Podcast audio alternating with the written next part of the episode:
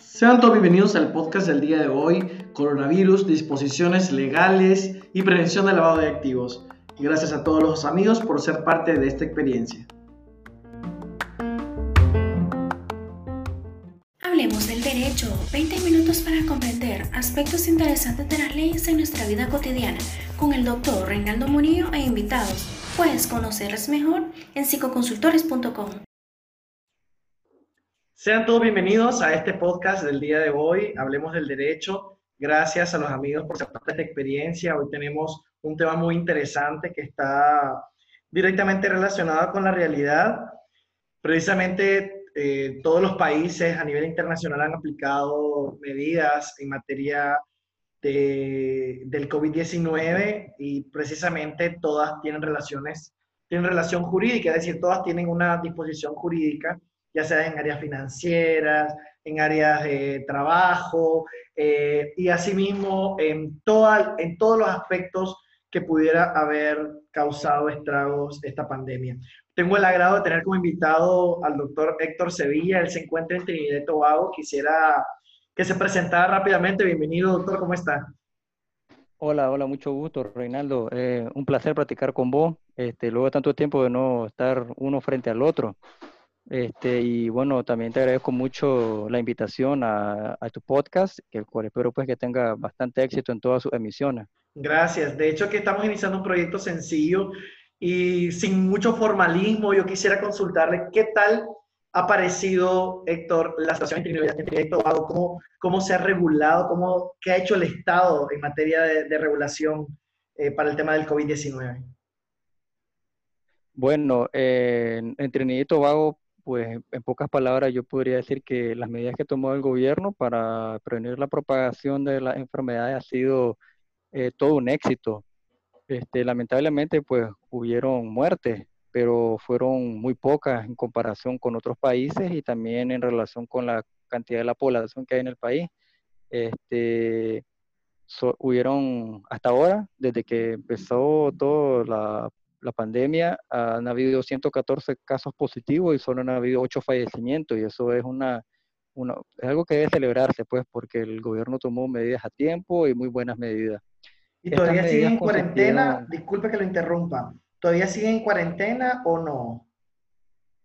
Eh, mm, creo que en este momento podemos decir que no. Este, el sábado pasado el primer ministro, el honorable Kit Rowley, eh, emitió nuevas disposiciones administrativas donde todo la, economía se reactiva prácticamente, eh, se reactiva casi en su totalidad. Entonces ha cesado porque, como te comento, ¿verdad? la situación está sumamente bajo control. Este, todavía tiene la facultad para determinar que algunos negocios trabajen por cierto horario y sí, la medida más, más, más notoria es la de eh, el, el, la, la, el no funcionamiento del aeropuerto, en pocas palabras. Este, es decir, no pueden entrar y salir personas por vía aérea para evitar la propagación, ¿verdad? Este, que la, propagación comunitaria, luego que entren pues personas que podrían tener la enfermedad al país. Pero en general yo diría que ya no podemos decir que estamos en cuarentena. No te he comentado, Héctor, yo estoy por Paraguay y me quedé varado. Y, aquí igual yo he notado que ha, ha, habido una gran cantidad de disposiciones administrativas y apenas hay 13 muertes eh, por el tema del COVID-19. Eh, han emitido eh, toda la parte en materia sanitaria y no solamente eso, sino que declararon una ley de emergencia. ¿Ahí en Trinidad y Tobago igualmente hubo ley de emergencia? no, no, hubieron algunos este, funcionarios públicos que sí lo recomendaron en su momento, pero al final el gobierno decidió no manejarlo de esa manera. Pero se tomaron montones, montones de medidas como si lo fuera, pues, suspensión de clases, emisión de bonos para las personas que no pudieran este, generar ingresos por, por, debido a que se mantuvieran en casa, muchísimas medidas, pues. Eh, no conozco la ley de emergencia de Trinidad y Tobago, pero sí estoy seguro de que no se activó y, se tomaron muchísimas medidas al respecto. Qué, interesante saber las experiencias de, de estos países y que, bueno, ahora que estamos fuera a nivel general, pues podemos ver cómo cada uno de ellos ha podido avanzar en ese tema. Bueno, les presento a los que están escuchando este podcast. El doctor Héctor Sevilla actualmente trabaja en áreas de prevención de lavado de activos. Exactamente, Héctor. Eh, ¿Qué estás eh, trabajando? Bueno, actualmente pues tengo la dicha de tener la experiencia de ser asesor legal en el Grupo de Acción Financiera del Caribe. Es una organización de 25 estados de, la cuenca del Caribe y se, se, encarga principalmente de que se implementen los estándares del GAFI en, en, estos países. Que, eh, bueno, y la ventaja es también que el, el doctor Sevilla va a estar con nosotros próximamente no hablando del COVID, sino vamos a tratar de abordar otros aspectos en materia de prevención del lavado de activos, inaugurar un programa en YouTube para que nos puedan seguir también. Va a ser una experiencia interesantísima con todo el aprendizaje que podamos obtener y, que, y la ventaja es que siempre apoyándonos en la disposición en psico. Y gracias, gracias Héctor siempre por, por todo el apoyo. Me encanta ver cómo, cómo, nuestros, cómo los países en general han aplicado medidas y a pesar de, de, eso han logrado bastante retener el tema de la el, el, tema de las muertes, que era lo principal, creería yo. Y el tema de la economía, evidentemente, es una afectación mundial. Eso ya no se podría parar del todo. Al respecto de eso, eh, mi, mi, visión es limitada, pues, porque solo me enfoco en las noticias de Nicaragua y lo que pasa aquí, pero a veces si observa o le, le prestaba atención a programas como los de Oppenheimer, pues no da bueno, buenas noticias para la región latinoamericana. Pero bueno, no hay que cesar en los esfuerzos, ¿verdad? Este, la prevención individual que puede hacer cada persona. Aquí te podría decir yo que entre mi esposa y yo, ella era la más preocupada, y yo era el que tenía un comportamiento más escéptico. Pero claro, ¿verdad? Este, aún así, no, no, no, nunca me dejé lavar las manos, no dejé usar mascarilla cuando debía hacerlo este, la, propagación no está solo en las medidas del gobierno, es, responsabilidad de cada uno y este, independientemente de las medidas gubernamentales, uno tiene acceso a, los medios por internet y se puede dar cuenta de qué cosas puede hacer uno con los, con los recursos limitados que pueda tener para evitar la propagación. De hecho, que a mí me causaba gracia el hecho de que cuando hablamos de pandemia pareciera que el, el lavado de activos fuese una pandemia igual, porque tiene un área de contagio, es de fácil contagio, eh, tiene una, una, una, una, situación de vulnerabilidades, evidentemente, también. Y si los países no se preparan de igual forma, podrían verse vistos, eh, si no aplican las 40 recomendaciones del Grupo de Acción Financiera Internacional, pues creería de que estarían en mayor riesgo de, de, el tema del lavado de activos. ¿Será que nos podés comentar rápidamente, ya para terminar este podcast de hoy, el, más o menos el tema de las recomendaciones del GAF y, cómo esto se podría implementar, por ejemplo, ahora en tiempos de, en de pandemia. Pues siempre que ocurre una crisis a nivel mundial, este, es cuando los estándares del GAFI deberían aplicarse con mayor rigurosidad. Eh, y me refiero no solo a este año, a este periodo 2019-2020 donde se presentó esta pandemia, también nos podemos ir unos años atrás y pensar en la crisis financiera mundial del 2008, cada vez que ocurren estas este, crisis tan grandes que afectan lo, social, lo político, lo económico, es cuando los delincuentes miran mayores oportunidades para cometer delitos y lavar los productos de este delito. Entonces, en términos generales, este, podría decirte que cómo se pueden implementar.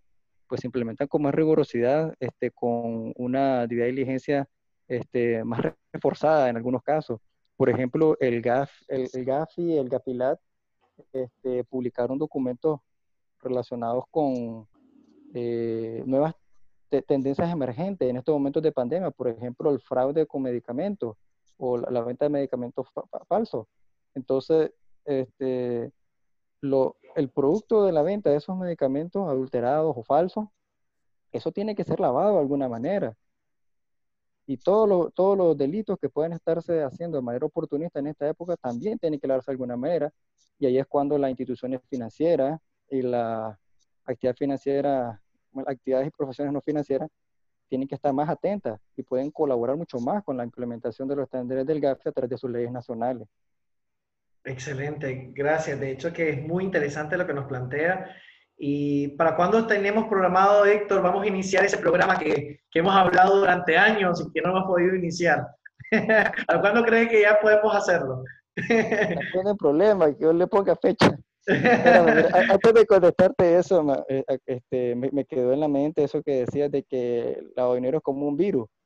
Pues en criminología este, hay, hay, un, hay, un hay una parte de la criminología que estudia la forma en que los delitos se contagian, podemos decirlo, o se propagan a otras actividades o zonas geográficas.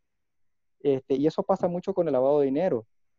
Este, cuando los bancos hace muchos años ¿verdad? empezaron a implementar todos estos estándares, los delincuentes dijeron, oye, está bien difícil lavar a través de, los bancos, entonces hay que ir a, otras, a, otro, a otros medios. Y así encontraron las actividades profesionales no financieras que ahora están previstas en los estándares 22 y 23 del GAFI. Entonces hay un efecto de contagio y cada vez que estos delincuentes encuentran más barreras, nacidas posiblemente ¿verdad? En, la ley, eh, en los estándares del GAFI e implementadas a través de leyes nacionales, los delincuentes están buscando cómo propagar sus eh, métodos de lavado a otras actividades, a otras formas de, a, otros negocios, a otras personas. Entonces, sí, hay, hay, un, hay un efecto de contagio, realmente es como un virus también si lo vemos desde ese punto de vista, ¿verdad? Cada vez que le ponemos un obstáculo aquí, él busca cómo irse para otro lado. Hay, hay, alguien que le llamaba, era como, la, como apretar un tubo de pasta de dientes, ¿verdad? Lo apretas de un lado, pero se infla de otro. Claro, igual. Excelente. Bueno, eh... en, en, cuanto a la fecha del, del, del otro proyecto que tenemos, pues la verdad no sé, pero una semana. bueno, esperamos que pronto. Gracias a los que puedan escuchar este podcast. Esperamos que haya sido interesante poder ver la experiencia en otros países, así como en Trinidad y Tobago principalmente, y más o menos lo que les he comentado de Paraguay, de toda la gran cantidad de, de disposiciones a través de la ley de emergencia que ha sido emitida. Y nos vemos la próxima semana con otro podcast y esperamos Héctor, que nos pueda acompañar tal vez en otro podcast, eh, en otra ocasión también igualmente. Gracias por haber aceptado rápidamente esta conversación improvisada. Para los que nos estén escuchando, no es nada preparado, no lo crean. Simplemente queremos compartir con ustedes un poquito de la experiencia que hemos tenido eh, en estos países viviendo esta pandemia y también un poco de la experiencia que hemos tenido en materia de prevención de lavado activo. Gracias por escucharnos. Gracias, Héctor. Gracias a vos, Reinaldo, nuevamente por invitarme y espero pues que a tu audiencia le haya gustado, le haya parecido interesante y hasta la próxima. Gracias, gracias Héctor, gracias a todos.